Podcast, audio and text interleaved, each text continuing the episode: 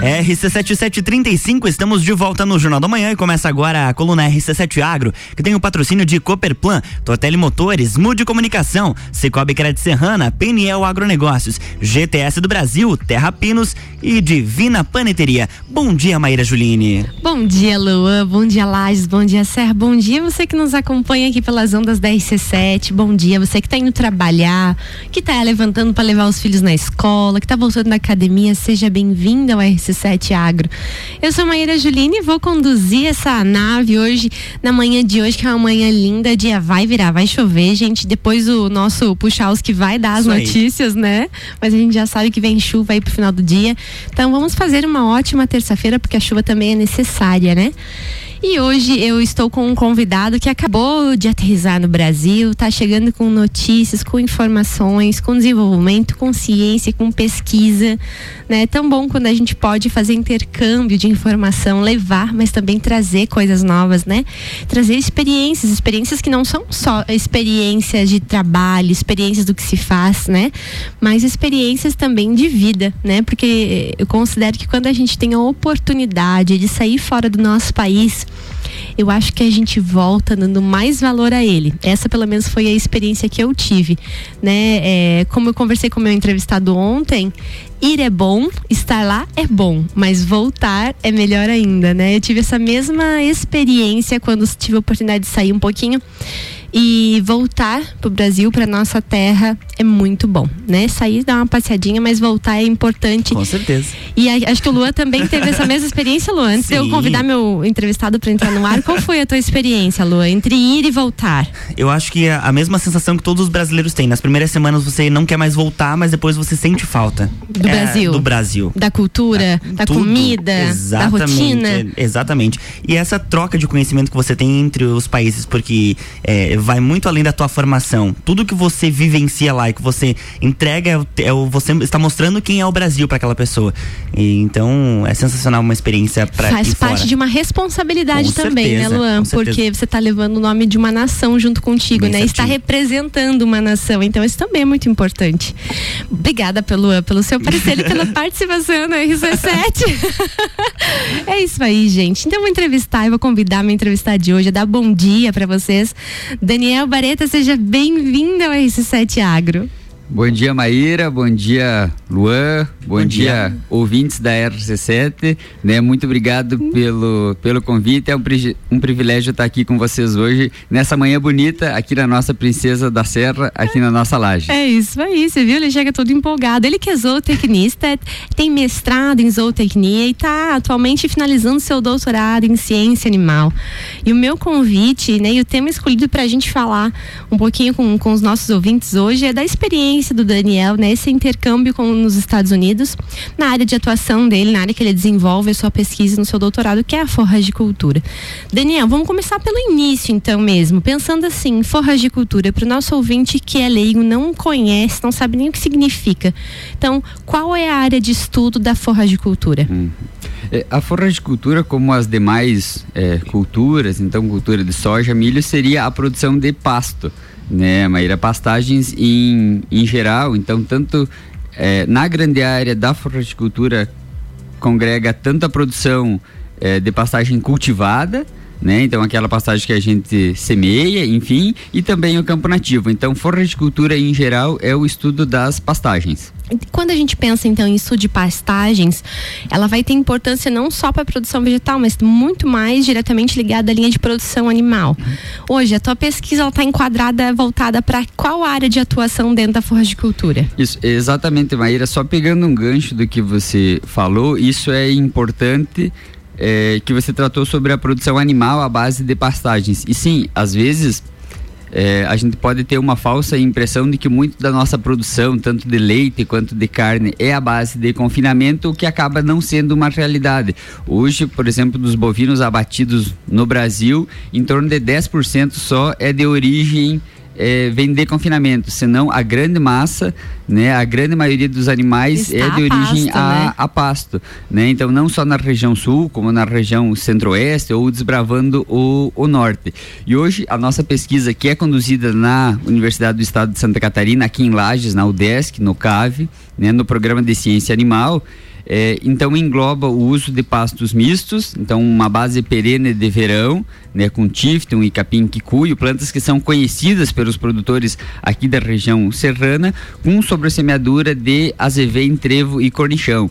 Então pensando, ah, eu falei uma série de espécies, justamente essa é a ideia dessa dessa pastagem, Maíra. Então assim, nós temos cinco espécies e cada uma delas traz um benefício para a pastagem. Então, se eu coloco as cinco espécies, logo eu quero que essas cinco espécies permaneçam na área. Então nós testamos manejos, diferentes alturas de manejo do pasto, diferentes doses de adubação nitrogenada, justamente para ter um pasto produtivo, para servir como um sistema de produção aplicável para o produtor serrano e no estado de Santa Catarina, em geral é, mas também manter a diversidade de espécies. Se eu tenho seis espé cinco espécies na área, desculpa, é testando manejos para que essas plantas persistam na área. Em geral, essa é a, o, o tema do, do meu doutorado. Muito bem, achei super interessante porque a gente está falando de um mix de espécies. Né? Exatamente. Né? É, eu não sou da área, vou fazer uma pergunta de leigo. Atualmente, esses espaços, eles já são, é, já é utilizado esse formato de mix de espécies para quando a gente pensa em alimentação animal, Daniel? No campo nativo, o campo nativo já é um passo naturalmente misto. Do ponto de vista de espécies plantadas, é bastante incomum, eu diria. O mais comum é monoculturas de gramíneas, né? Ou, aqui no caso da serra, então especificamente um azevém, por exemplo, com trevo, né? Uma leguminosa. Mas mas mais pastos, cinco espécies, por exemplo, é, eu, eu diria que é, é, raro esse, essa utilização. Então a gente pode considerar que a tua pesquisa de doutorado ela traz uma outra oportunidade, um novo panorama, o que poderia servir como uma possível indicação aí para manejo de pastagens futuras, correto? Sim, eu acho que a gente pode fazer essa afirmação justamente porque também tem um apelo quando a gente trata de adubação nitrogenada, por exemplo, de tornar esse uso mais eficiente. Então, colocando mais espécies também é uma maneira de de você aproveitar melhor os recursos, leia-se esses recursos, água, por exemplo, é, luz, nutrientes, e quem sabe então fazer um, um, uso mais consciente de nitrogênio, principalmente, então levando a um, uma pastagem mais sustentável, eu diria assim. E essa, só para dar um, um exemplo, né, que eu acho que ele fica bem ilustrativo. Vamos imaginar uma das espécies que eu comentei era o cornichão. Então, o cornichão é uma leguminosa, o trevo é uma leguminosa. Tá, tudo bem. Então, por tem duas leguminosas na área, o que que o adicional, o que que por essa segunda leguminosa, por exemplo, um cornichão traz de benefício para uma pastagem? Vamos pensar o seguinte: o trevo, né, e o cornichão são espécies que produzem no final do inverno, por exemplo, início de primavera, e o trevo tem raízes de 0 a 10 centímetros, e o cornichão tem raízes que vão até 20, 30 centímetros, a maioria de delas.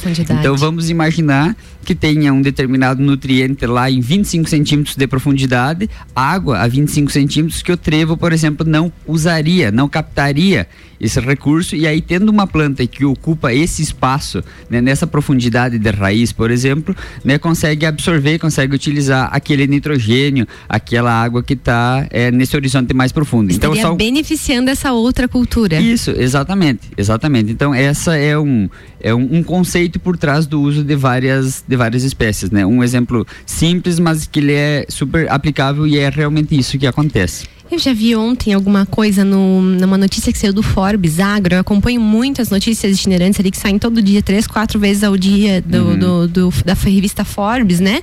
Que são, é, Forbes Agro é voltada só a notícias voltadas ao negócio. E eles estavam falando agora, principalmente nos Estados Unidos, do uso de dupla, dupla cultura. Então, quando está colhendo uma, outra já está, no, tipo assim, já em fase vegetativa bem adiantada. Então, vem se implementando outras técnicas que é mais ou menos aquilo que você está fazendo para pastagens, né? Você chegou a observar alguma coisa assim que você está dando risada aí do outro lado, nos é, Estados Unidos? É, é, exatamente é, essa questão de duas culturas juntos para a produção de grãos eu não vi lá, mas eu até eu até ri porque é justamente isso é interessante porque pensando no nosso experimento e que junta tanto culturas de verão quanto culturas de inverno, acaba que é, é isso, Maíra. Às vezes é uma cultura terminando um ciclo, né? Por exemplo, agora é, novembro nós temos um, um azevém que encerrou o ciclo e nós já temos na área implantado as perenes de verão, Tifton e Kikuyo. Então praticamente a gente tem pastejo nessa área 300 dias por ano.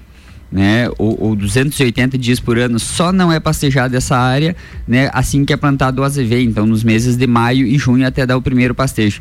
E aproveitando esse teu gancho também, justamente uma das pesquisas, eu não pude acompanhar por bastante tempo, mas eu fui ajudar em, em alguns dias enquanto eu estava nos, nos Estados Unidos, uma pesquisa que era justamente com diversidade de espécies, né, juntando várias espécies, mas aí não tinha tanto uma pegada produtiva, tinha também, mas avaliava a diversidade de espécies e a riqueza de insetos naquela área, de polinizadores, abelhas, então um, um viés um pouquinho diferente do nosso, né, mais ligado à biodiversidade, mas também importante.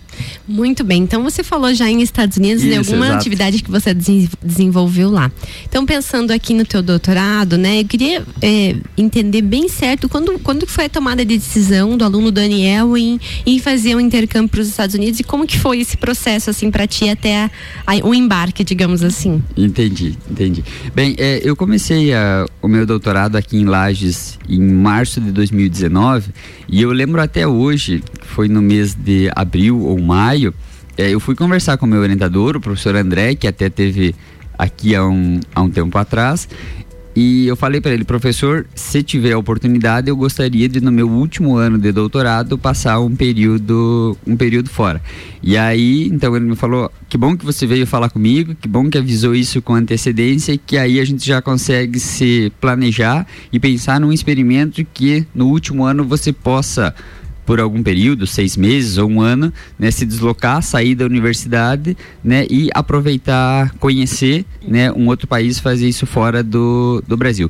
Então, à medida que eu cheguei aqui em Lages em 2019, no início do ano, né, eu tinha esse objetivo de antes de finalizar os quatro anos do doutorado, de passar um tempo em outro país, né? E graças a Deus deu deu certo.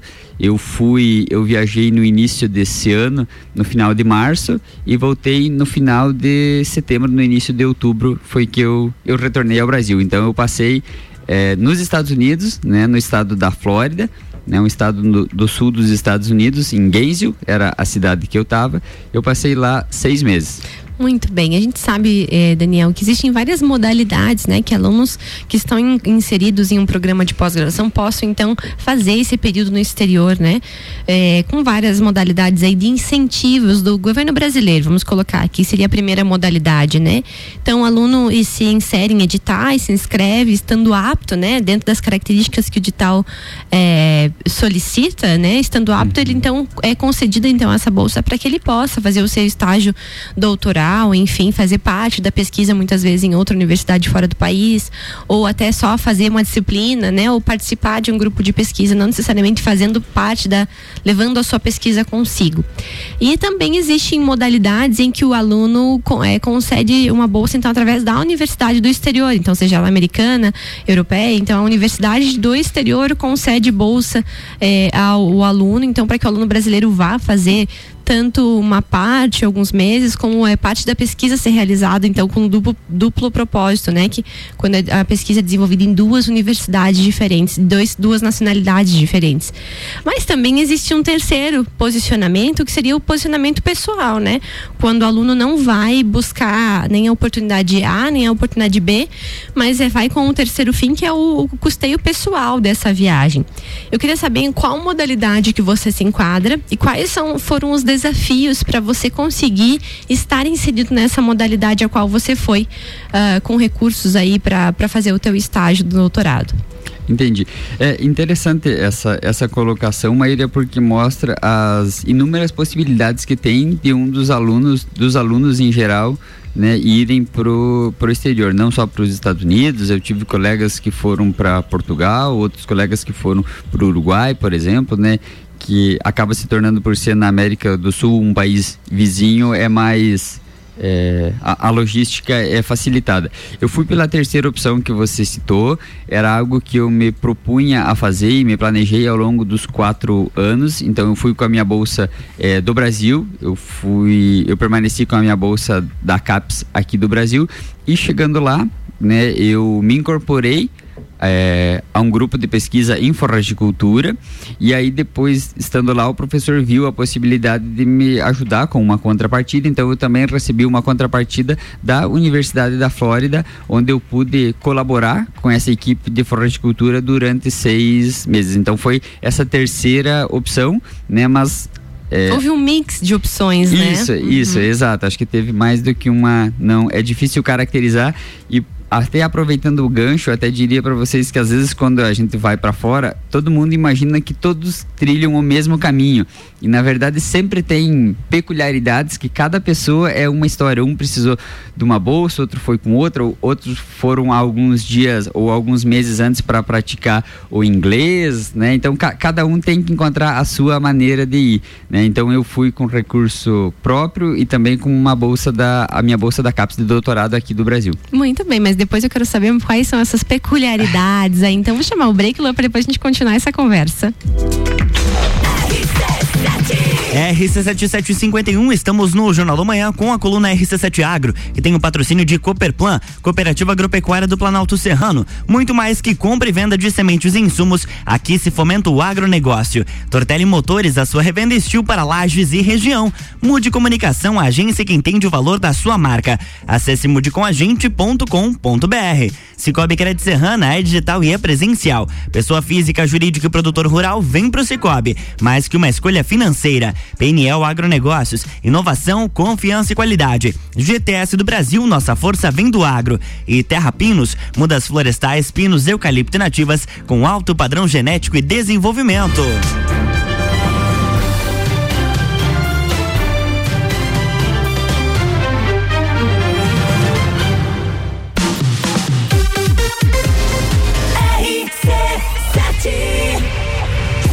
Jornal da Manhã. Oferecimento. Panificadora Miller tem café colonial e almoço. Aberta todos os dias, inclusive aos domingos. A mais completa da cidade. Concreta, soluções em construções. Faça diferente, faça sua obra com a gente. 30 19 0279. Cicobi, Crédito Serrana, Amora Moda Feminina, Havaianas Lages Garden Shopping e ASP Softwares apresentam Open Summer RC7. 17 de dezembro, no Serrano Tênis Clube, a partir das 13 horas. Gazul. Café na cama, eu gosto. Irie. Que bom faz bem, faz, mais leve que a brisa. DJ Zabot. Álvaro Xavier, DJ Bola Andrade, DJ Dudu Machado. Open Bar de cerveja e Open Food de risotos na primeira hora. Patrocínio. Foco Imobiliária, Brava Brindes, Suplement Store e Ótica Santa Vista. Open Summer RC7. Chegou a campanha de jardinagem aqui na Tortelli Motores. Toda a linha de roçadeiras Steel em até seis vezes sem juros. Além disso, a Steel está dando cem reais de desconto nas lavadoras domésticas Hobby e no aspirador de pó. É isso mesmo, cem reais de desconto por conta da casa. Agora é a hora de garantir a sua Steel. Tortelli Motores, a sua revenda Steel para lajes e região. GTS do Brasil é referência em máquinas e implementos agrícolas. Cria e produz equipamentos inovadores, gerando emprego, renda, riquezas e visibilidade para Lages, Santa Catarina e, consequentemente, para o Brasil. Empresa 100% brasileira e em plena expansão para o mercado internacional. Atualmente com sete unidades produtivas em Lages, gerando mais de 680 empregos diretos, com projetos e programas de parcerias educacionais, capacita profissionais desenvolvendo e qualificando qualificando seus colaboradores. GTS do Brasil. Nossa força vem do agro. Amigo agropecuarista, a Peniel Agronegócios dispõe de uma loja completa para o ramo agropecuário, rações, sementes, insumos e uma linha completa de sementes de milho. Este ano com uma super novidade. Estamos contando com convênio troca-troca para compras de semente de milho. A Peniel está localizada na margem da BR 282, ao lado da LS Tratores, próximo ao viaduto da Getal. Telefone 30 32 24 41 11. Peniel Agronegócios. Inovação, confiança e qualidade. 89.9 Invista no que te faz bem. No Cicobi Cred Serrana você pode investir na poupança, RDC e Previdência, além de ter consultoria própria, participação nos resultados, rentabilidade aplicada e investimentos exclusivos. Investir é uma maneira de chegar mais longe nas finanças e mais perto do que importa. Então invista no Cicobi Cred Serrana. Cicobi Cred Serrana, em Lages, Capão Alto e Palmeira.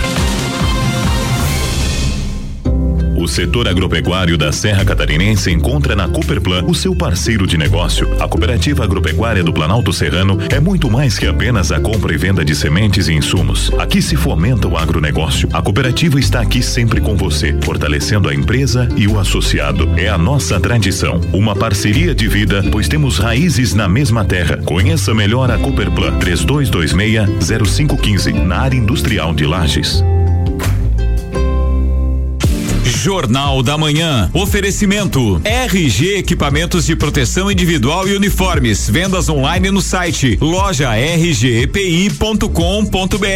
Colégio Sigma, fazendo uma educação para um novo mundo. Venha conhecer 3223 2930. AT Plus. Internet fibra ótica em Lages é AT Plus. Nosso melhor plano é você. Use o fone 3240 0800 e ouse ser AT Plus.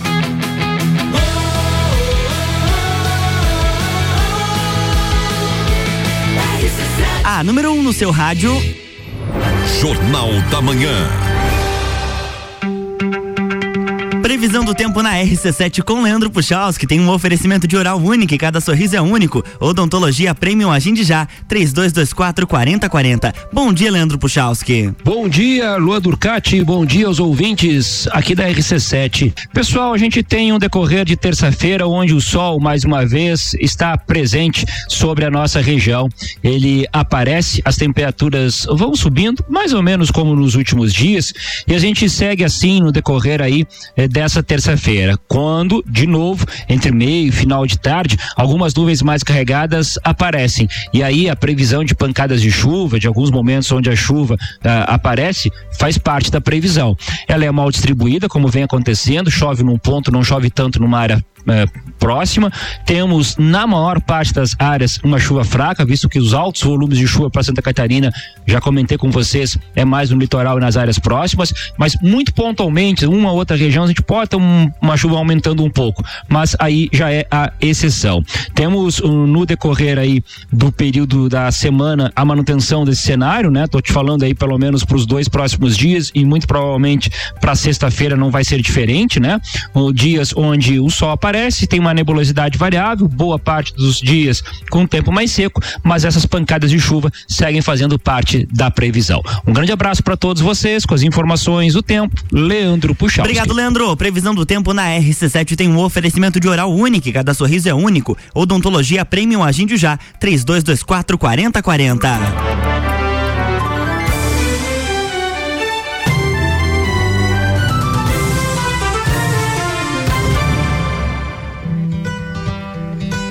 Estamos de volta com a coluna RC7 Agro, que tem o um patrocínio de Terra Pinos, mudas florestais, pinos, eucalipto e nativas com alto padrão genético e desenvolvimento. GTS do Brasil, nossa força vem do agro. PNL Agronegócios, inovação, confiança e qualidade. Cicobi Crédito Serrana é digital e é presencial. Pessoa física, jurídica e produtor rural vem pro Cicobi. Mais que uma escolha financeira. Mude Comunicação, agência que entende o valor da sua marca. Acesse mudecomagente.com.br. Tortelli Motores, a sua revenda estil para Lages e região. E Cooperplan, Cooperativa Agropecuária do Planalto Serrano. Muito mais que compra e venda de sementes e insumos. Aqui se fomenta o agronegócio. Estamos de volta, Maíra Juline. Muito bem, estamos de volta ao bloco 2, mas eu ainda tenho perguntas do bloco 1 um que chegaram aqui posterior ao fim da nossa fala. Gustavo Gabriel Tais nos ouve, Lua, de longe, mas nos o agroboy. ouve. O agroboy. Ele tá cuidando da gente, Lua, tá cuidando do que a gente tá fazendo com a RC7. Beijo, Gus. Sinto falta de ti hoje, mas amanhã a gente tá aqui junto. E o Gustavo, Daniel, mandou perguntas para você. A primeira pergunta, eu acho que se refere à nossa fala inicial, de quando a gente falava do teu projeto de pesquisa e doutorado. Então, ele perguntou quais são as, os principais períodos de vazio forrageiro na nossa região. E a segunda pergunta é quais os melhores espécies para ajudar a solucionar então esse problema. Deixa contigo agora, meu querido doutorando.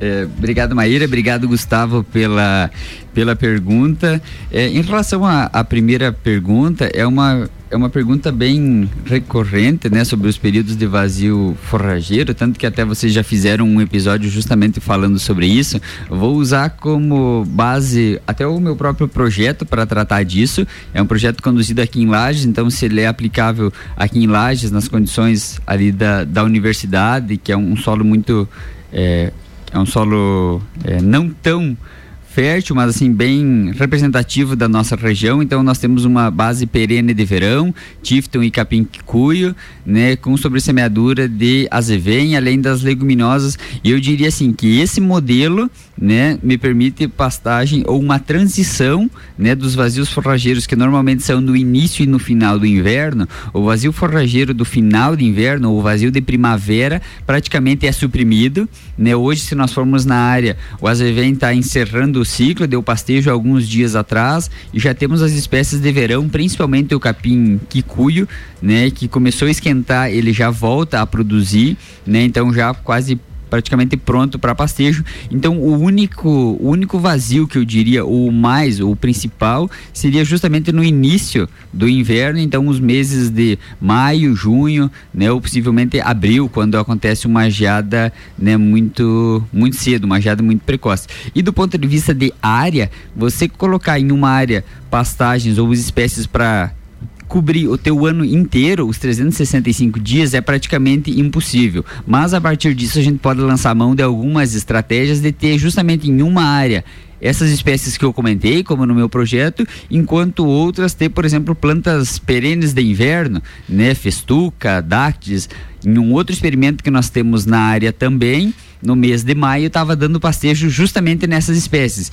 Então, assim, pensar numa diversidade de plantas, como eu comentei no início e é o tema do, do meu doutorado, mas não só necessariamente no mesmo piquete, juntar várias espécies no piquete, mas pensar em escala de fazenda, né? De talvez ter 60% da área composta por um sistema, né? E 20, 30 com uma outra espécie justamente para tentar cobrir esse vazio forrageiro. Então, do ponto de vista prático, essas espécies que eu citei, ao meu ver, poderiam ser utilizadas aqui na serra, né, em geral para tentar cobrir esse vazio forrageiro. Muito bem, Gustavo, acho que pegou aí, Gustavo, do outro lado, Radinho, pegou todas essas respostas aí completas de um doutorando, tá, Gustavo? Considerando esse, esse fato ainda, que um pesquisador te respondendo.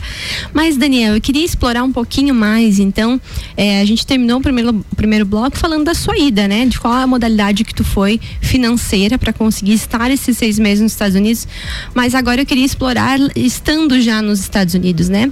Chegando num grupo de pesquisa americano, é, tendo que desenvolver pesquisa lá, auxiliar o grupo de pesquisa, participar das atividades desse, dessa, desse grupo, né? Quais foram os desafios, as peculiaridades aí que você encontrou nesse processo de estar dentro de um grupo de pesquisa americano, né? Que tem aí excelência e pesquisa de ponta no que se refere à forragicultura? Vou exatamente pegar o final da tua, da tua pergunta pergunta para iniciar a minha resposta. Quando você tratou dos Estados Unidos e falou sobre pesquisa, né? foi praticamente natural você unir essas palavras, pesquisa Estados Unidos, com pesquisa de ponta, né? Então, e é exatamente isso que normalmente as pessoas veem, imaginam e eu pude vivenciar. Quando a gente compara ou pensa justamente na pesquisa na Europa ou nos Estados Unidos, tem-se uma imagem né, de pesquisa de qualidade, de ponta. De fato, foi o que eu encontrei lá. A Universidade da Flórida é um celeiro muito forte né, de produção de, de conhecimento científico na área de floricultura, isso há muitos anos.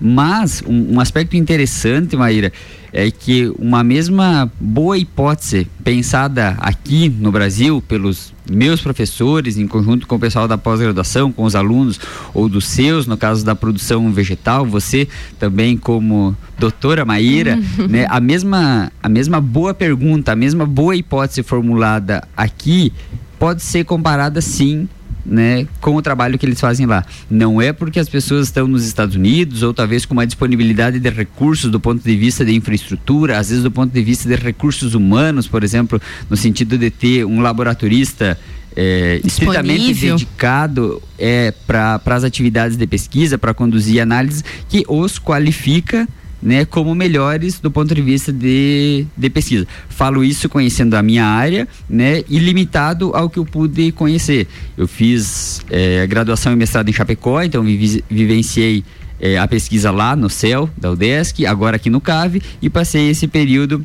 é, na Universidade da Flórida.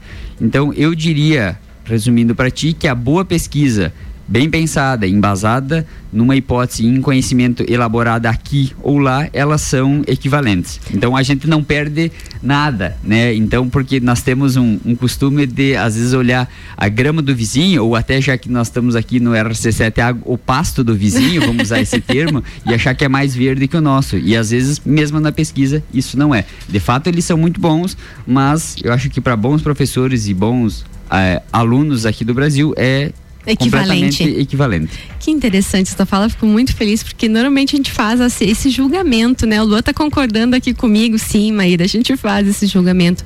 Mas é muito bom ter essa tua fala aqui para chancelar aquilo que a gente já faz como universidade, né? Nós somos universidade, tanto eu quanto você, uhum. né? Parte do meu tempo, todos os dias eu dedico à universidade. Você ainda está em fase de final do seu doutorado, então está como universidade ainda. E eu acho que a gente só vem a chancelar aquilo que a gente faz todos os dias, que é gerar bons trabalhos, boas pesquisas, elaborar boas hipóteses, né? Bons objetivos Exato. de pesquisa e bom saber que a gente faz isso tão bem quanto eles, né? Saber que nós não estamos assim tão para trás como nos colocamos muitas vezes, né? É, é, assim como existem é, professores bons, outros nem tão dedicados, alunos bons, outros nem tanto, nem tão dedicados, tão tão afincos com a sua pesquisa, com o seu desenvolvimento, existe tanto lá quanto aqui, né? Então, que bom saber que essa foi uma observação, ficou muito feliz, né? Porque normalmente a gente espera que o pessoal venha de lá dizendo que lá é muito bom e que aqui é muito ruim, né? Então, que bom saber que você teve esse ponto de vista e conseguiu fazer essa reflexão. E do ponto de vista de peculiaridades, Daniel, quais são as peculiaridades que você encontrou tanto no dia a dia da tua vivência lá, como Daniel, como um ser social, né, nas tuas vivências, na comunidade que tu estava inserido, nas amizades que tu fez, mas também como no grupo de pesquisa, né? Quais foram os vínculos que tu gerou aí durante esse processo de seis meses, estágio doutoral? É interessante porque a gente às vezes fica pensando justamente em pesquisa, em aproveitar o tempo da melhor maneira possível, estando numa universidade no exterior, mas você também está, como tu mesmo comentou, Maíra, você está vivendo, né, em um outro país, em contato com outra com outra cultura. Então, alguns comportamentos, né, que são diferentes dos, dos nossos. Eu até vou, vou me permitir contar uma história que chega a ser um pouco é, engraçada. Nós fomos convidados para celebrar o término de mestrado de uma de uma aluna, né, que era do grupo de pesquisa. E e aí no convite, né, para irmos até a casa dela para para enfim, comemorar essa essa passagem dela, ela se formou mestre e o convite era das duas às quatro horas. Chamou então, atenção. Exatamente, chamou atenção porque tinha horário para começar e horário para terminar, né? E nós, como bons brasileiros, às vezes vamos em um churrasco, né? Almoçamos esquecemos de voltar para casa. Esquecemos de voltar para casa. Quando vê tem alguém sete horas da noite cortando o restante da carne para fazer um carreteiro e jantar, né? E só voltar para casa depois da janta. Então, assim, por exemplo, uma peculiaridade interessante é justamente essa de como eles tratam o tempo. Né? Então, assim, muita organização quanto a tempo, muita pontualidade, né? Isso em geral com as pessoas, justamente porque as pessoas valorizam o seu, o seu tempo. Então, até puxando, voltando para a questão do grupo de pesquisa, que foi uma das fontes da tua pergunta, é, quando eu tive contato com o meu professor que me orientou lá, que me recebeu lá, sempre foi muito solícito, né, para as nossas conversas, mas agendado com pontualidade e agendando antes, né, para valorizar tanto o tempo dele como também o meu tempo. É, em uma certa em uma certa vez que eu me encontrei com ele, nós conversamos, era marcado por 45 minutos. No momento em que eu cheguei lá, né? Ele não pegou um livro, ele não pegou um celular, ele não olhou um e-mail, ele dedicou integralmente o tempo dele para mim, né? Tratamos do que precisávamos tratar, né? Eu saí da sala dele, ele voltou a fazer as coisas dele e eu voltei a fazer as minhas. Então essa questão quanto a tempo, pontualidade é uma característica, né, cultural do americano e que eu pude vivenciar lá. A gente fala e brinca sobre a pontualidade britânica, mas nos Estados Unidos também foi, das experiências que eu tive, também foi isso. E quando se refere à, à cultura, Daniel, como foi para você, assim, esses seis meses de imersão? É, na cidade que eu estava, chamava Gainesville, é uma cidade universitária, uma cidade mais ou menos do tamanho de, de Lages, uma cidade de 130 mil habitantes. Entretanto, né, entre o corpo docente, alunos, pessoas ligadas à universidade, é mais de 40 mil pessoas. Então, assim, é uma universidade muito grande e por ser uma universidade muito grande é, em uma cidade relativamente pequena, muitas das pessoas que moram lá são justamente estrangeiros. Então, assim, muito brasileiro, é, muito pessoas de origem é, asiática, outros colegas outros de outras nações aqui da América do Sul também, muitos argentinos, uruguaios, é, colombianos. Então, como é uma mistura de, de cultura, eu, eu, pude vivenciar e fazer amizade com pessoas de várias, de várias nacionalidades, né? Então, isso foi, isso foi interessante, mais um, um ponto positivo de lá, né? E justamente é uma cidade que acolhe todos os tipos de, de pessoas, diria assim, de várias nacionalidades. Muito bem. E para os ouvintes que nos que têm filhos, né, em fase aí, estão estudantes tanto do ensino médio como já inseridos em centros universitários, ou para as pessoas que nos ouvem e gostariam de participar ou ter essa oportunidade, né, Daniel?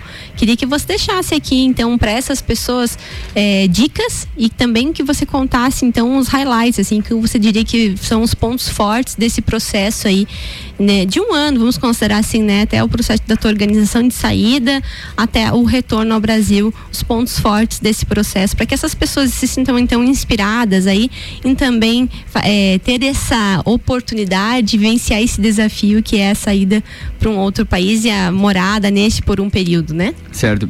É, vou começar pelo final da pergunta, Maíra. É, eu acho que justamente precisa de uma certa organização e esforço, né? Justamente pela questão do inglês, né? Que é um, acaba sendo um, um limitante para muitos de para muitos de nós a língua e o processo em si para ir para os Estados Unidos, ele é bastante burocrático e eu diria que ele é mais trabalhoso do que difícil, né? Então envolve questões de visto, né? Questões de passaporte, entrevista, uma carta convite da universidade. Então eu diria que é mais trabalhoso, né? Propriamente do que do que difícil. E eu até me permito fazer uma é, uma outra abordagem interessante porque lá eu fiquei no departamento de agronomia, mas na mesma universidade tinha o departamento de zootecnia. É, e nesse departamento de zootecnia, é, em torno de 20 professores, quatro ou cinco, agora não me recordo direito, já são brasileiros. Então, assim, é um outro ponto interessante, né? Que professores brasileiros estão lecionando e orientando na pós-graduação nos Estados Unidos, na Universidade da Flórida. E, além disso, é, relatos que eu ouvi é, de lá e só estando lá para vivenciar isso, por exemplo, era muito comum professores brasileiros buscarem alunos brasileiros de mestrado e doutorado para ir para lá para fazer, né, enfim, a, a pós-graduação. E hoje já está havendo uma mudança. Professores americanos ou então professores de outras nacionalidades estão iniciando, estão começando a orientar alunos brasileiros, justamente porque as pessoas que estão indo para lá para pós-graduação, na grande maioria, têm se destacado, feito um bom trabalho, né, e rompendo esse vínculo de ah, professor brasileiro com aluno brasileiro. Não, hoje tem aluno brasileiro sendo orientado por professor estrangeiro e vice-versa também, professores brasileiros orientando americanos. Então, para quem pensa em talvez ir num futuro, no final de uma universidade ou mesmo na, na pós-graduação, eu acho que organização é, é importante, né? O processo é, é trabalhoso, mas dá para fazer, né? E se possível, é, eu desse uma dica, justamente seria essa de estudar inglês, porque eu passei algumas dificuldades, preciso ser é, franco com vocês, mas assim, sempre consegui me, me comunicar, me fazer entender. Mas sim, a língua acaba sendo uma, uma barreira, mas do mesmo ponto, vou me, me alongar um pouquinho mas depois que você vai lá e passa né, por essas dificuldades, algumas coisas que pareciam difíceis aqui no Brasil, às vezes por voltar e você poder estar tá na tua língua é, mãe, diria assim, elas se tornam mais fáceis de ser resolvidas. Ah, com certeza, uma super dica para os nossos ouvintes. E eu já estou aqui me delongando, estamos nos aproximando do último minutinho final, Daniel, do nosso programa de hoje. Falei para você que passava bem rápido e assim foi. Daniel, então vou abrir o microfone para você fazer as suas considerações finais, mandar os teus beijos, os teus abraços e fazer o encerramento do programa no dia de hoje. Obrigado, obrigado Maíra, obrigado Luan, é, por esse convite, essa oportunidade de estar aqui partilhando com os ouvintes da, da RC7 essa minha experiência, né? E que isso sirva talvez de motivação né, para as pessoas que, que queiram ir para os Estados Unidos ou para qualquer outro país. Acredito que qualquer intercâmbio é válido né, para mim foi muito bom ir para lá, foi muito bom estar lá, né, mas também voltei e estou contente de estar aqui aqui novamente. Então, muito obrigado pela oportunidade. Em geral, também agradeço ao DESC porque foi justamente por esse vínculo institucional que se tornou possível a minha carta convite, né, e esses seis meses na Universidade da Flórida. Muito obrigado a todos e um excelente dia para todos os ouvintes da RC7. É isso aí, Luter Cat. Programa encerrado pelo nosso convidado. Muito bem, amanhã tem mais RC7 Agro aqui no Jornal do Manhã com o patrocínio de Cooperplan, Tortelli Motores, Mude Comunicação, Cicobi Crédito Serrana, Peniel Agronegócios, GTS do Brasil e Terra Pinos.